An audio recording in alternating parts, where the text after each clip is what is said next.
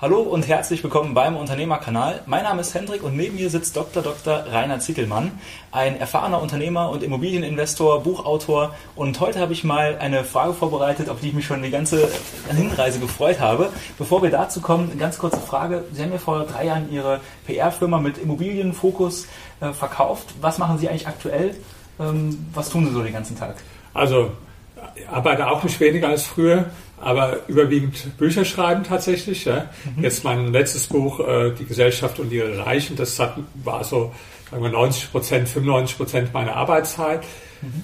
Ich reise aber auch und halte Vorträge über die Bücher. Ich war in äh, China, habe da in fünf Städten Vorträge gehalten über das Buch, war jetzt gerade in äh, Washington vor drei Wochen gewesen, äh, Kongress der Students of, for Liberty, habe da einen Vortrag gehalten. Jetzt mhm. geht's nach London, wo ich dann Interviews gebe, war in New York, habe Interviews gegeben. Im Moment wird gerade geplant Korea, also auch viel Reisetätigkeit, um dann über die Bücher Vorträge zu halten. Und davon kann man natürlich nicht leben, auch nicht von den Büchern. Also die Leute sagen immer, ja, der Zillmann, der will seine Bücher verkaufen, weil er viel Geld verdienen will. Ich will die Bücher verkaufen, auch viele, aber zum Geld verdienen ist es nicht so die, die beste Idee. Nee, also wo, wovon lebe ich im Moment? Äh, einerseits einfach von dem äh, äh Vermögen, dass ich äh, mir Laufe der Jahre äh, aufgebaut habe, äh, von den Erträgen auch des Vermögens, von den Mieteinnahmen. Auf der anderen Seite äh, mache ich auch noch ein bisschen, weil ich habe noch eine andere kleine Firma, die Veranstaltungen macht im äh, Immobilienbereich. Mhm. Bin auch ein bisschen noch im Transaktionsbereich äh, tätig, immobilienmäßig. Das ist jetzt zeitmäßig nicht so viel, aber äh, schon so, dass ein anderer auch sehr gut von äh, leben könnte, der jetzt also nicht äh, jetzt den Standard von mir gewohnt ist. Ja. Mhm. Okay, sehr, sehr spannend, dass Sie trotzdem noch unternehmerisch aktiv sind. Ich glaube, das ist einfach so, wenn man einmal infiziert war, kann und möchte man das nicht so richtig ablegen. Aber lass uns doch mal beim Thema Unternehmertum bleiben. Ähm, ich würde gerne mit Ihnen ein Gedankenspiel machen. Und die Frage ist, wenn ich Ihnen jetzt alles wegnehmen würde, bis auf 1000 Euro, ähm, Ihr Handy lasse ich Ihnen auch noch und Ihr Laptop gerne, und ähm, Sie haben nur noch Ihr Wissen im Kopf sozusagen. Wie würden Sie neu starten, unternehmerisch neu starten, um wieder auf die Beine zu kommen? Also ich gehe auf die Frage gleich ein, aber das Allerwichtigste, was ich zu der Frage sagen muss, Sie werden wahrscheinlich wenige Menschen nur finden, bei denen das ganze Denken so darauf ausgerichtet war, dass das nicht passiert. Ja? Mhm. Also das ist tatsächlich mein Kennzeichen, weil, weil im Unterschied zu den meisten Unternehmern bin ich ein extrem risikoaverser Mensch. Ja? Mhm. Äh, das ist, trifft also für die meisten Unternehmer nicht zu und habe alles so aufgebaut, dass also die Wahrscheinlichkeit, dass das passiert, äh, möglichst gering ist. Und das klingt jetzt so einfach, aber es ist natürlich in Wahrheit nicht so einfach, ja, weil wir können alle nicht so in die Zukunft schauen. Wir müssen uns mit verschiedenen äh, Szenarien ja befassen, die passieren können. Mhm. Also kriegen wir eine ganz starke Inflation zum Beispiel, ist im Moment eher nicht abzusehen, aber auch auf sowas muss man vorbereitet sein. Was ist, wenn wir hier irgendwo politische Umwälzungen bekommen, dass, äh, was weiß ich, oder wir würden eine irgendwann eine rot-rot-grüne Bundesregierung äh, bekommen. Ja. Äh, das sind so viele Dinge, die passieren können an den äh, Finanzmärkten. Ja. Was ist, wenn wir einen Finanzcrash äh, jetzt bekommen? Man muss ja mal überlegen, auf welchem Weg, Sie sagen, Sie würden es mir wegnehmen, aber mhm. die Frage ist ja, auf welchem Weg kann es denn überhaupt passieren? Mhm. Und ich hatte mal ein Buch geschrieben, äh, Reich werden und bleiben. Mhm. Das passt ja dazu. Und da habe ich mal analysiert, was sind denn die Hauptrisiken warum äh, Reiche dann auch ihr Geld verlieren. Mhm. Ja, weil das ist ja was, was ziemlich häufig passiert. Ich habe dann ganz viele Beispiele angeführt von äh, Lottogewinnern, von äh, Spitzensportlern, ja, aber es sind natürlich auch Unternehmer, die dann äh, irgendwo vermögend werden und die ihr Geld verlieren. Ja. Und da habe ich die Hauptrisiken mal raus. Also zum Beispiel ein Hauptrisiko, was viele gar nicht sehen, ist äh, heiraten ohne oder mit falschem Ehevertrag. Ja? Mhm. Schon mal was, was ich nicht gemacht habe. Ja? Weil das ist tatsächlich ein schneller Weg, wie sie schon mal äh, nicht alles, aber die Hälfte von ihrem Geld ohne weiteres äh, loswerden können. Also damit muss man sich beschäftigen. Halte ich für ein Hauptrisiko, wenn jemand ohne oder auch mit einem Ehevertrag heiratet, der dann später für nichtig erklärt wird. Damit habe ich mich also auch intensiv beschäftigt, dass das mal selbst wenn ich jetzt heiraten würde, wüsste ich genau, wie ich das machen muss, kann ich auch gerne als Tipp ein bisschen geben, ja, damit also auch im Fall der Scheidung man dann äh, äh, nicht das Geld äh, wieder verliert, weil zum Beispiel irgendein Gericht sagt, der Ehevertrag, der war nichtig, den du da abgeschlossen hast. Ja. Mhm. Also mal ein, äh, ein Punkt. Ja. Dann politische Risiken, die viele Leute äh, nicht so äh, klar erkennen. Ja.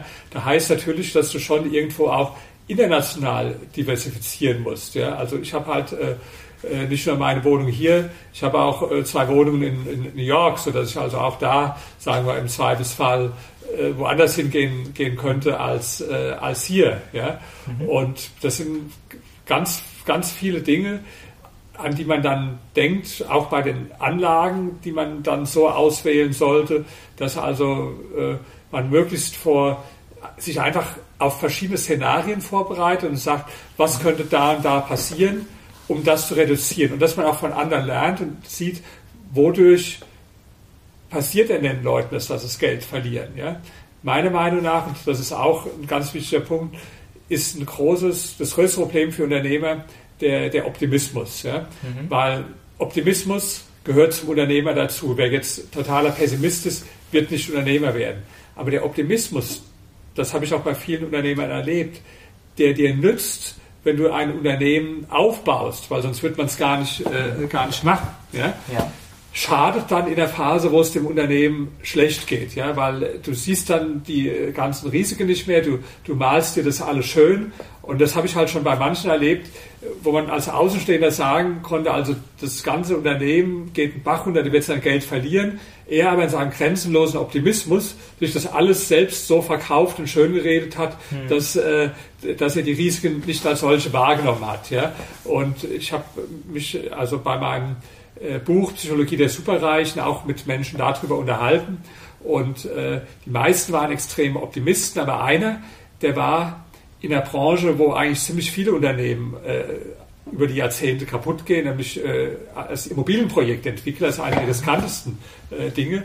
Und der hat aber schon seit 50 Jahren praktisch seine Firma gehabt. Ja? Okay. Und was war dessen Geheimnis? Der, der war zum Beispiel kein Optimist. Der hat gesagt, für mich ist das Glas immer halb äh, leer. ja? Und dadurch hat er so lange überlebt. Ja? Und das heißt also, dass man einfach äh, über sich selbst auch reflektieren muss wo sind Risiken? Und Risiken, die sind einerseits in äußeren Dingen, ja, also bei der Heirat, ich bin äh, verliebt und ja, wir bleiben ewig zusammen, das ganze Leben ist ganz sicher, denkt jeder, der heiratet, ja. Aber am Schluss äh, trifft es halt bei den meisten äh, nicht zu. Also gerade in der Großstadt wie ich glaube, da wird äh, mehr als jede zweite Ehe geschieden, ja. Mhm. Oder man gründet eine Firma und denkt, super, äh, klasse, ich bin erfolgreich, denkt jeder, aber die meisten äh, Unternehmer scheitern ja und sind nicht erfolgreich. Ja? Und mhm. das, das ist natürlich insgesamt irgendwo ist dieser Optimismus auch was äh, Gutes, weil wir ohne den Optimismus gar nicht handeln würden. Aber wenn es jetzt darum geht, ähm, diese Situation, die, die, Sie als Ausgangsfrage formuliert haben, Sie mhm. verlieren alles. Ja? Da muss man sich genau mit diesen Risiken äh, und zwar auch mit, mit seinen mentalen Dingen auseinandersetzen. Und deswegen sage ich mal, bevor, bevor keine Angst, ich äh, beantworte dann auch noch direkt Ihre Frage, aber erstmal ist es schon für mich wichtig zu sagen, dass das gesamte Handeln auch darauf ausgerichtet ist, dass genau äh, das nicht eintritt. Und das heißt für mich auch, wenn ich jetzt zum Beispiel die äh, Möglichkeit hätte, das Geld, was ich jetzt habe, zu verdoppeln oder zu verdreifachen, die es immer gibt, ja? Mhm. aber mit der Möglichkeit oder mit dem Risiko vielleicht dann einen Großteil zu verlieren, dann würde ich persönlich darauf verzichten, ja? Mhm. als risikoaverser Mensch. Weil ich sage, ich habe so viel, dass ich also, äh, wenn ich nicht verrückte Sachen mache, nie mehr arbeiten muss. Ja? Und äh, klar, ist immer schön, wenn man noch doppelt oder dreimal so viel hätte, ja. Aber wenn das zu dem Preis des Risikos ist, dass ich es wieder verliere, dann bin ich persönlich nicht bereit, dieses Risiko einzugehen. Mhm super wertvoller Tipp. Ich glaube, gerade für die äh, jüngeren Zuschauer unter uns, äh, für mich persönlich auch eine sehr, sehr gute Lektion, ein sehr guter Hinweis, da einfach rechtzeitig ähm, ja auch so ein Sicherheitsfangnetz einzubauen auf verschiedenen, verschiedenen Ebenen. Ich stelle mir das gerade so ein bisschen vor wie bei Wer wird Millionär, wo man die Sicherheitsstufe auf verschiedenen Geldbeträgen setzen kann. Ja, ja vielleicht da noch eine, noch eine wichtige Ergänzung, gerade für Unternehmer. Ja. viele Unternehmer haben praktisch ihr gesamtes Geld in der Firma stecken. Ja? Mhm. Und äh, das habe ich zum Beispiel äh, immer komplett abgelehnt. Das war bei mir nur in, wirklich in den ersten vielleicht äh, zwei, drei Jahren oder so von der Firma. Da geht es manchmal nicht anders. Ja? Aber dann habe ich schon äh, angefangen, immer sehr viel auszuschütten und das dann zum Beispiel, in meinem Fall war es im Immobilienbereich, zu investieren, auch in anderen Bereichen zu investieren. Und äh, die, die Unternehmer, die praktisch fast alles in der Firma haben und die ich dann frage, was würde denn passieren, wenn ihre Firma morgen vor die Wand fährt? Mhm. Und die dann halt antworten müssten, okay, dann, dann habe ich halt irgendwo 90 äh, Prozent verloren oder 95 Prozent. Das ist, äh, würde ich zum Beispiel nie machen, ja, von meiner Mentalität her. Mhm. Warum? Äh, das ist genau, wenn jemand sagen würde, ich habe alles Geld, mir eine einzige Aktie gekauft, ja, und da habe ich es jetzt drinstecken. Das wird jetzt wahrscheinlich keiner machen, weil jeder sagt, ist ja verrückt, du kannst doch nicht dein Geld alles in eine einzige Aktie geben. Mhm. Aber der Unternehmer macht oft genau das, nur er hat halt die Kontrollillusion, ja, mhm. dass er denkt, ich bin ja im Driver Seat, ja, und deswegen äh, kann mir hier nichts passieren. Ja. So wie die meisten Autofahrer denken, Mensch, ich bin ja ein klasse Autofahrer, deswegen äh, mir passiert nichts. Ja? Aber jeder, der äh, heute im äh, Krankenhaus liegt, weil er einen Unfall gehabt hat, hat vorher auch so, so gedacht. Und jetzt ist nur so, dass also Unternehmertum wesentlich riskanter ist als Autofahren und dass man sich halt auch darüber äh, bewusst sein muss und nicht jetzt einfach denkt, ja, äh, mir gehört ja die Firma und ich habe alles unter Kontrolle. Es können oft Dinge kommen von der Ecke und aus irgendeiner Richtung, wo man es überhaupt gar nicht erwarten würde. Und das ist ja das Problem, dass man auch mit dem rechnen muss, äh, mit dem Unbekannten, womit man halt nicht rechnet. Also nicht nur mit bekannten Risiken, mhm. sondern auch mit völlig unbekannten Risiken. Definitiv. Also ich habe auch das Buch gelesen, was Sie vorhin erwähnt haben, äh, Reich werden und bleiben. Ähm, das Thema, oder da sind einige wichtige Sachen für mich dabei gewesen, also vor allem auch das Thema Ehevertrag hatten Sie schon, ja schon angesprochen, aber es gibt auch noch weitere Sachen. Also da, wer gerade an dem Punkt ist und sich jetzt gerade so ein bisschen ertappt fühlt, der sollte da definitiv mal reinschauen. Ähm, trotzdem würde ich jetzt gerne noch mal fragen, was würden Sie machen, wenn Sie nur noch 1000 Euro hätten? Also ich hätte ja. alle Ihre Sicherheitsmechanismen irgendwie äh, durch göttliche Fügung durchbrochen. Was würden Sie tun? Also dann würde ich erst mal sagen, wenn dir jetzt schon so viel Negatives passiert ist, dann, äh, dann mach jetzt nicht, dass du sagst, ich gründe jetzt irgendwo eine Firma und verschulde dich, weil die Wahrscheinlichkeit, dass die Pechsträhne dann anhält, äh, die ja schon dazu geführt hat, die wäre ja dann schon äh, ziemlich groß, ja. Mhm. Sondern ich würde, ich wollte jetzt aber wahrscheinlich auch nicht als äh, Angestellter mehr arbeiten, weil wenn man jetzt äh, viele Jahre Unternehmer war, dann mhm. ist es irgendwo schwierig, als Angestellter zu arbeiten.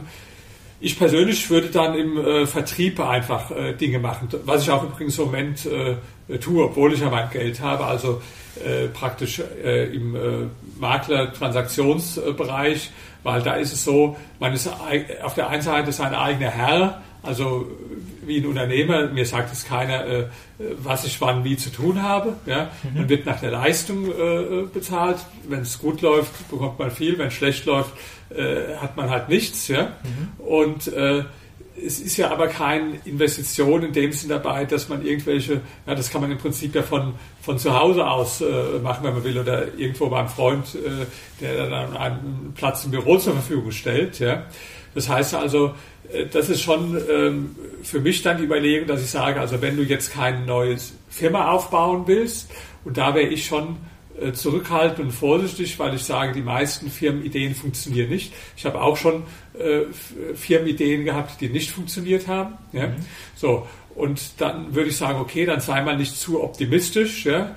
Und andererseits, wenn ich aber kein Angestellter sein will, dann würde ich tatsächlich äh, das machen, was ich auch denke, was ich kann. Irgendwo, äh, wo habe ich Erfahrung, wo habe ich äh, Beziehungen, wo habe ich Know-how. Das ist bei mir persönlich im Immobilienbereich mhm. und würde dann das machen, was ich im Moment auch nebenher mache, irgendwo im äh, Transaktionsbereich dann tätig sein. Ja. Mhm. Okay, und ähm, jetzt als allgemeiner Tipp, falls das möglich ist, im Bereich Vertrieb, wen würden äh, oder welche, auf welche Eigenschaften würden Sie bei einem Produkt achten? Also Sie würden wahrscheinlich nicht rumgehen und Staubsauger verkaufen, unterstelle ich Ihnen jetzt einfach mal. Was sind Produkteigenschaften, auf die Sie achten würden? Also ist das eine sehr hohe Marge pro Transaktion? Wollen Sie lieber ja, eine Transaktion pro Monat, die 20.000 Euro bringt oder lieber zehn kleine mit, äh, mit 2000 Euro zum Beispiel.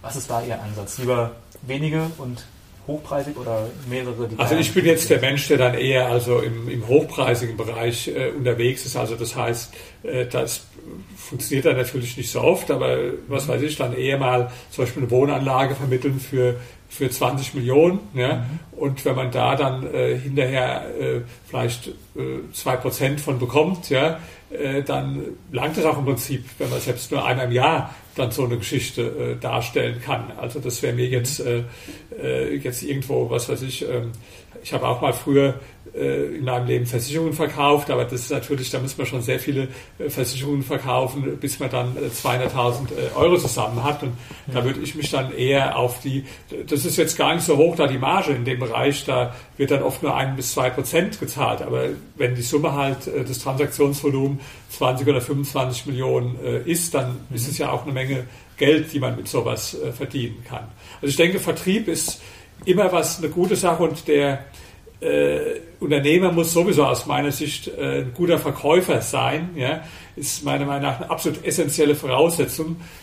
Das war auch eines der Ergebnisse in meinem Buch Psychologie der Superreichen. Da habe ich die Leute auch gefragt, wie wichtig war, ist verkäuferisches Talent aus ihrer Sicht gewesen, dafür, dass sie reich geworden sind. Und da haben das also alle ganz hoch angesetzt, diese verkäuferischen Fähigkeiten.